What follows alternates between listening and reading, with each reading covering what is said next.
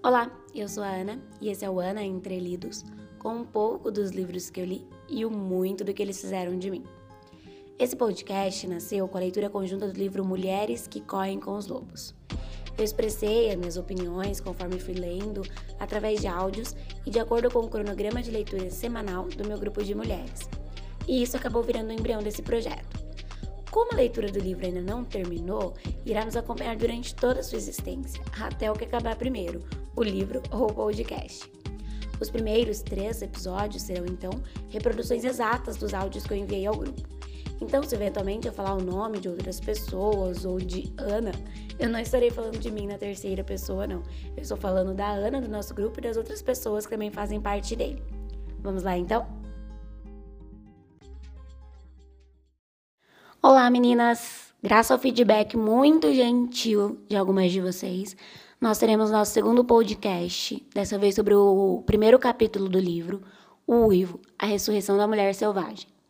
Ainda por e-mail, que eu fiquei um tanto receosa em publicar o podcast, sem ter pelo menos uns dois áudios, né? Eu pensei, gente, e se eu não conseguir pensar em mais nada no outro capítulo? Só pensei na introdução, que fiasco! Mas, como não pensarmos em algo com esse livro, né? Eu pensei em várias coisas nesse primeiro capítulo. É, vem comigo. Eu tentei passar tudo da maneira mais didática possível, tudo que eu pensei, e também da maneira mais rápida, para não roubar muito tempo de vocês. Pois bem, começando a leitura desse primeiro capítulo, nós já vamos entrar em contato com os mitos, né? E já vemos que uma conjectura que eu fiz no podcast passado estava errada, ela não se concretizou, como eu previ que talvez pudesse vir a acontecer.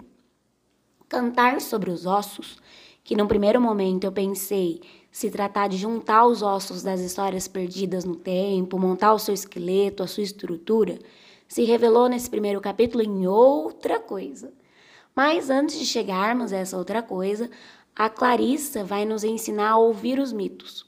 Acho que isso é importante e foi um tanto crucial para mim, porque assim como eu disse no nosso primeiro encontro pelo Zoom, Aliás, eu convido todo mundo a participar, que foi um encontro bem especial. Acho que essa troca vai ser bem legal.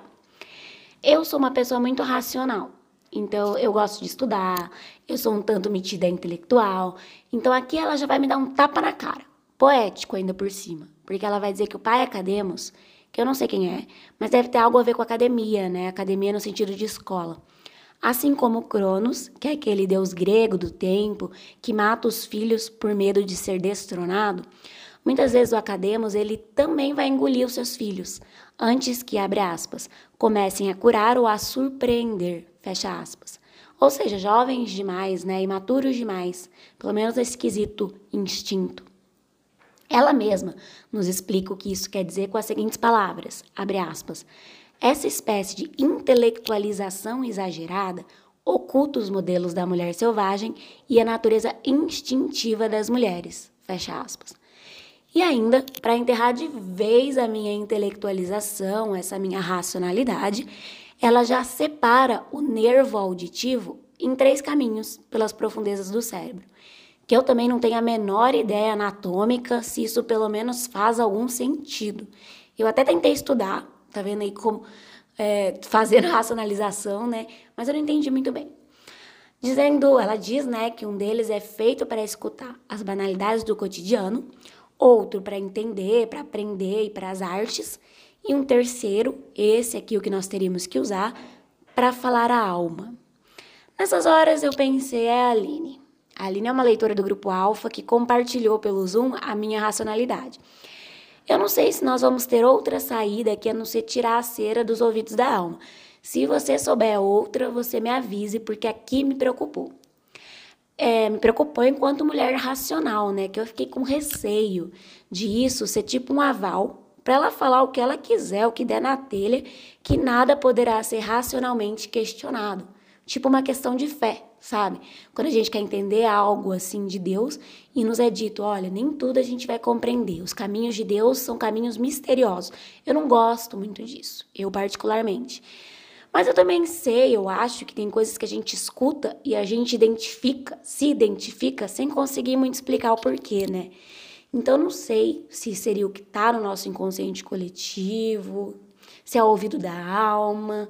Assim, eu tô curiosa para saber o que vocês acham desse ouvido da alma e para ver se vocês me ajudam quanto isso, né, como mulher racional que sou. Mas voltando ao livro, a autora ela nos traz um pouco das suas perambulações, onde sempre buscou a natureza, buscou ouvir os lobos, inclusive os fuzis que matavam os lobos, ela sempre ouviu, né? Até escutar essa história da mulher que é mulher e que é loba e se dedica aos ossos. Primeiramente, ela vai escutar num deserto, lá na fronteira com Texas, e depois em suas mais variadas versões e pelos mais variados nomes. Nessa hora, a autora me faz lembrar muito, nessa sua peregrinação com a natureza, tanto a autora, na verdade, quanto a La Loba em si, me faz lembrar a Senhora do Sheiko. A Senhora do Sheiko, gente, é personagem de um livro chamado Sobre os Ossos dos Mortos. Olha só o nome desse livro. Certeza de que a autora, que é uma mulher, leu Mulheres que Correm com os Lobos. A senhora do Sheik é uma senhora, uma professora aposentada, que mora numa região, numa friaca lá da Polônia, que tem pouca gente e muito bicho. Ela vai se dar muito melhor com a natureza do que com os outros seres humanos. E ela vai sofrer muitíssimo pelos animais que são caçados nessa região. E para coroar, ela é uma senhora bem mística, viu? Ela adora fazer uma pastral. Então, enfim, eu gostaria muito de reler esse livro depois, sobre o conhecimento da mulher selvagem, porque na época que eu li, foi esse ano ainda, eu chamei a Senhora do Sheiko de Luísa Mel da Polônia. E hoje eu já a enxergo completamente diferente, eu a enxergo como uma mulher selvagem. Então, o que é ler as coisas sob outros conhecimentos, né? É muito legal isso. Mas, finalmente, chegando ao mito, a Clarissa vai nos dar a estrutura de La Loba. Ela narra La Loba como, abre aspas, uma velha que vive num lugar oculto, de que todos sabem, mas que poucos já viram. Como nos contos de fadas da Europa Oriental, ela parece esperar que cheguem até ali pessoas que se perderam, que estão vagueando à procura de algo. Ela é circunspecta, quase sempre cabeluda e invariavelmente gorda, e demonstra especialmente querer evitar a maioria das pessoas. Ela sabe crocitar e cacarejar, apresentando mais som aos animais do que humanos. Fecha aspas. Aqui é a senhora do Sheiko, gente. Mas o trabalho de La Loba é o trabalho de recolher ossos. Ela recolhe ossos de todos os animais, mas a especialidade dela são os ossos de lobo, aos quais ela vai recolhendo todas as partes até formar um esqueleto inteiro, Aí então ela se senta junto ao fogo, escolhe a canção que irá cantar sobre aqueles ossos, o hino de criação ou de recriação, né? E vai cantando, cantando, enquanto o lobo vai tomando forma, até correr e abre aspas. Em algum ponto da corrida, quer pela velocidade, por atravessar um rio respingando água, quer pela incidência de um raio de sol ou de luar sobre o seu flanco, aqui abre um parênteses, é sol ou luar, é de dia ou de noite. O lobo, de repente, é transformado numa mulher que ri e corre livre na direção do horizonte. Fecha aspas. Aqui ela termina o conto ainda nos dizendo algo que eu achei importante de pontuar, que é, abre aspas, se você estiver perambulando pelo deserto e quem sabe esteja um pouco perdido, cansado, sem dúvida você tem sorte, porque a loba pode simpatizar com você e lhe ensinar algo, algo da alma. Fecha aspas. Esse trecho aqui eu, eu achei importante porque me fez questionar se com isso a história tenha tentado fixar assim, digamos, um estado de espírito em que vamos encontrar a loba. Esse estado desértico, perdido, cansado. O que vocês acham? Será que esse encontro exigiria de nós esse estado, esse deserto? Mas, sem colocar a carroça na frente dos bois, depois eu vou voltar esse meu questionamento com mais calma. Vamos por partes, por pontos, tentar entender esse conto. A Clarissa vai nos dar um direcionamento e eu fiz uma interpretação, como tudo que eu falei até agora. E eu fiz meio por pontos, assim, tópicos. Eu acho que essa é a minha alma concurseira de didática. E eu abro aqui também para a interpretação de vocês, né? Vamos lá. Primeiro, a gente tem, primeiro ponto é a personagem, é a Laloba. Ela também vai ser conhecida por vários outros nomes, dentre eles aquela que sabe e é representada pelo símbolo arquetípico da velha, mais antiga que o tempo. Disso me vieram duas coisas: Deus e sabedoria. A imagem de Deus me veio muito, não só porque ela é aquela que tudo sabe, mas também quando a autora faz uma correlação entre criação de um lado e morte de outro, né? Tão tenuamente ligadas. La Loba sabe o que deve nascer e o que deve morrer. Abre aspas. A natureza da mulher selvagem nas mulheres é a da mãe da vida e da morte, em sua mais antiga forma. Fecha aspas. Ela é mãe da vida, morte e vida. Bem Deus, né? E mais, quando ela traz uma das versões do mito em que a criação das mulheres é feita a partir de uma ruga no solo do seu pé divino. Olha aí, nós não temos mais uma mulher que nasce da costela de Adão, mas sim uma mulher que nasce do pé daquela que sabe. E ainda também, quando ela encerra a loba no que ela simplesmente é, abre aspas. Embora ela possa assumir muitos disfarces nos nossos sonhos e experiências criativas, ela é só o que é, Fecha aspas. Me remeteu muito a eu sou, eu sou, que vem do cristianismo. Uh, e além dessa ideia de Deus, né, vem uma ideia de sabedoria. Porque ele é o arquétipo da velha, né? Velha é sabedoria. Abrindo aqui um parênteses, eu tô lendo um livro, O Retrato de Dorian Gray, que é um clássico do Oscar Wilde, foi escrito lá nos idos de 1800, numa época esteticista, em que a juventude e a beleza da juventude são supervalorizadas. Tanto é que a história do livro é basicamente essa. O Dorian é um jovem muito bonito e ele faz um pacto fáustico, que a gente fala, né? Um pacto com o diabo, para não envelhecer. E assim um retrato dele envelhece enquanto ele se mantém jovem e belo para sempre. Eu tenho feito um paralelo desse livro com a nossa sociedade de hoje em dia toda hora enquanto eu leio esse livro. Porque eu acho que com essas redes sociais, com esses Instagrams que tem muita imagem, a gente acabou virando uma sociedade muito estética. Envelhecer é terrível a gente acaba deixando um pouco de lado a beleza e a sabedoria que vem com isso. Quem hoje em dia para para ouvir um velho falando, né? Antes a gente talvez tivesse mais rodas com histórias, os velhos contando essas histórias. Então La Loba aqui é uma velha e ela vai ter muito a nos ensinar, uma velha muito sábia. Nesse capítulo mesmo, a autora, ela nos traz um conceito que eu achei muito legal, que é o de ser velha enquanto jovem e jovem enquanto velha, de maneira tal que assim a mulher sempre saberá o que vem depois. Sobre isso, aliás, o meu livro físico, ele chegou ontem e ele veio com uma propaganda de um outro livro da Clarissa, A Ciranda das Mulheres Sábias, cujo subtítulo é justamente esse: Ser jovem enquanto velha e velha enquanto jovem. Então tá aí um livro para quem quiser se aprofundar nessa questão, né, ou gostar da literatura da Clarissa. Mas enfim, nós conhecemos aqui essa figura, essa personagem que para mim remeteu a Deus, remeteu à sabedoria. E meu próximo ponto é: onde ela está? Clarissa nos diz que La Loba está dentro de nós, assim como estão os ossos que ela recolhe. Veja só, gente, tudo encontraremos em nós, não nos outros, como talvez nós tenhamos a tendência de fazer, né? Ela vive em nós, num local de muita riqueza psíquica, um local entre mundos, entre o mito e a realidade.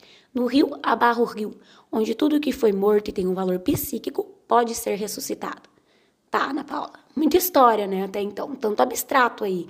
Na prática, o que é esse local? Como a gente acessa esse local na gente? Nas próprias palavras da Clarissa, abre aspas, ela chega até ele através da meditação profunda, da dança, da arte de escrever, de pintar, de rezar, de cantar, de tamborilar, da imaginação ativa ou de qualquer atividade que exija uma intensa alteração da consciência, através de anseios e da busca de algo que ela vê apenas com o cantinho dos olhos, abrir um parênteses aqui para falar que me lembrou daquela canção da Marisa Monte, né? Pelo canto dos olhos, né? No canto dos olhos a menina dança. Com artes profundamente criativas, através da solidão intencional e da prática de qualquer uma das artes. Fecha aspas. Aqui eu entendi, basicamente, que nós podemos acessar esse local passando um tempo em que a gente é nossa. E tem um certo propósito criativo nisso. Criativo não necessariamente artístico, no sentido de só dança, poesia, atuação, canto, que a gente entende por arte. Você pode falar, ah, mas eu não sei fazer nada disso. Apesar de que cantar, todo mundo canta, dançar, todo mundo dança, né? É, mas a gente pode ser criativo na preparação de um jantar, na arrumação da casa, na maneira de fazer o nosso trabalho, né? Mas olha só como é importante esse tempo pra gente, principalmente pra mãe. E para quem é mãe, né? Eu também estou lendo outro livro junto com Dorian Gray, que ele se chama Maternidade. E ele tem um trecho muito bom. Lembrei desse trecho. Ele diz assim, abre aspas. O problema mais feminino que existe é não se conceder tempo ou espaço bastante, ou não se permitir isso. Nós nos esprememos todas para entrar nos momentos em que nos concedemos ou que nos foram concedidos. Não nos esparramamos no tempo languidamente, mas nos concedemos os menores lotes de tempo para, mal e parcamente existirmos. Deixamos que todos nos ocupem. tratando-se de tempo e espaço, somos avarentas com nós mesmas. Fecha aspas. Forte, né? Bem verdade, inclusive.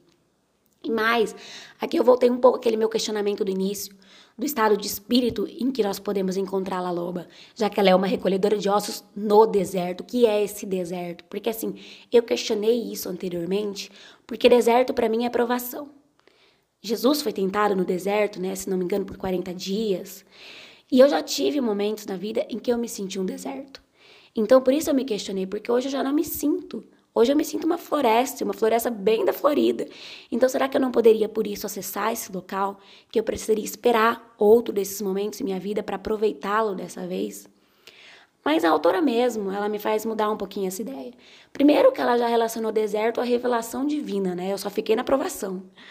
E depois que eu acho que ela quis dizer mais como uma psique desértica. Seja por algo de cruel que tenha acontecido conosco, ou por não permitirem o nosso crescimento a céu aberto. Tanto é que ela relaciona o deserto com a vida de muitas mulheres, imensas no subsolo, ainda que ínfimas naquilo que é visível. Que forte isso, né? Eu comecei a achar lindo até. Ela, ela relaciona o deserto com uma vida condensada, uma vida forte que se agarra a toda gota de água para sobreviver.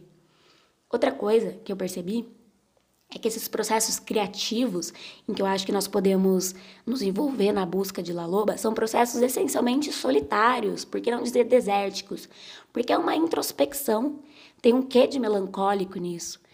Eu, eu, por exemplo, eu escrevo, e eu nunca escrevo tão bem, eu nunca crio tão bem como quando eu tô solitária, introspectiva, melancólica, ainda que por fora minha vida esteja cheia de cor, de barulho. Eu preciso desse momento comigo, quieta, silencioso, sabe? Para poder criar. Então, vamos para outro ponto, agora que nós estamos em nós mesmas, conosco, com o nosso tempo, uh, encontrando La Lobo, o que ela deve procurar, quais são os nossos ossos perdidos. A autora nos diz que o arquétipo de ossos é a força indestrutível, porque pela estrutura do osso é difícil né, queimá-lo e praticamente impossível pulverizá-lo. Então, abre aspas, os ossos de lobo nessa história representam o aspecto indestrutível do self selvagem, a natureza instintiva, a criatura dedicada à liberdade e ao que permanece incólume, que jamais aceitará os rigores e as exigências de uma civilização morta ou excessivamente civilizadora. Fecha aspas. Eu, particularmente, Acredito que os ossos possam ser uma ferida mal cicatrizada, um acontecimento quase esquecido às nossas memórias, né? um sonho mal compreendido. São aspectos da nossa vida que estejam considerados mortos, desagregados de nós mesmas. Trata-se de compreender a gente, compreender a nossa volta. Eu gosto que ela fale de exigências excessivamente civilizadoras, porque quando eu li a introdução, até falei que eu visualizei essa colonização, essa civilização da natureza selvagem feminina. Desmataram-nos e colonizaram-nos. Com isso, eu pego outra ideia que a Clarissa traz nesse capítulo, que é a da semente. O que é necessário para o nosso reflorestamento, se não uma semente? No nosso caso, né, as sementes estão nos ovários. A luz da vida, a sabedoria com que La Loba canta, o seu lar está nos ovários. Aqui eu tô curiosa para saber o que vocês pensam sobre isso. O que ela quer dizer? Eu não imagino que seja que tenhamos que plantar essa semente literalmente no sentido de procriar. Mas seriam os ovários no sentido literal? Eu não sei, porque me deu um estalo tentando internalizar essa parte, porque eu não vou ter a menor ideia do que teria Clarissa nos dizer hoje sobre a mulher trans, por exemplo, que ela não tem o ovário. Ao fazer essa relação com os ovários, estaria Clarissa desconsiderando essa mulher trans, que é aquela que não tem, ou teoricamente ela teria essa sabedoria porque ela se sente mulher? Então, não sei o que vocês acham, vocês acham disso. Eu tô viajando demais, né? Não sei. Talvez. Mas então, para partir para o nosso ponto, nós temos a loba dentro de nós, nossos ossos ali a recolher também dentro de nós. Sabemos como procurá-la, recolhemos esse feixe de ossos que nós somos. E aí? Qual é o nosso hino de criação? O que é cantar sobre esses ossos?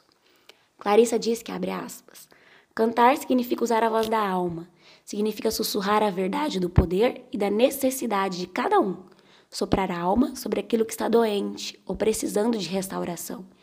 Isso se realiza por meio de um mergulho no ponto mais profundo do amor e do sentimento, até que nosso desejo de vínculo com o self selvagem transborde. Fecha aspas.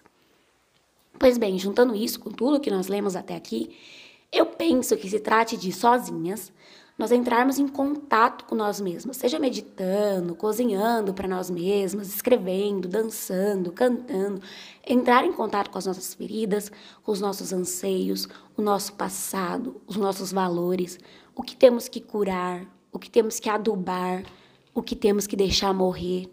A verdade que dissermos aí será o nosso hino. Lembrando que nós temos que nos dar espaço para sermos quem somos, genuinamente Correr livremente tem muito disso, desse autoconhecimento dessa autenticidade. Eu adoro quando ela diz, abre aspas, embora algumas pessoas preferissem que você se comportasse e não demonstrasse alegria exagerada ao dar as boas-vindas a alguém, faça-o de qualquer jeito. Haverá quem se afaste de você com medo ou repulsa. A pessoa amada irá, porém, valorizar esse seu novo aspecto. Se ele ou ela for a pessoa certa para você. Não ligue, divirta-se. Fecha aspas. A autora vai ainda né, nos alertar com a história dos quatro rabinos acerca dos perigos de penetrar nesse estado psíquico. Na história, quatro rabinos recebem a visita de um anjo que os leva à sétima abóbada do sétimo céu, onde eles contemplam a sagrada roda de Ezequiel. Quando voltam, um deles enlouquece, passa o resto da vida espumando de raiva. O outro é cético, é cínico com tudo aquilo que ele viu. O terceiro pelo contrário, é deslumbrado, fica obcecado.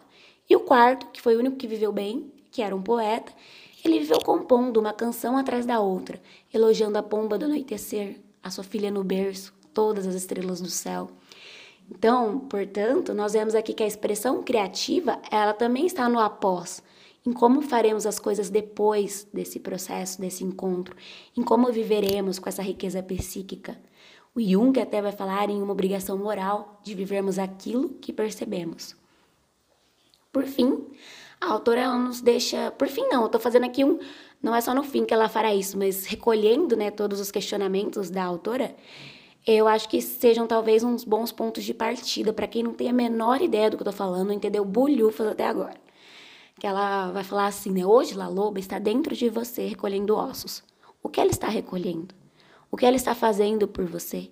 O que aconteceu com a voz da sua alma? Quais são os ossos enterrados na sua vida?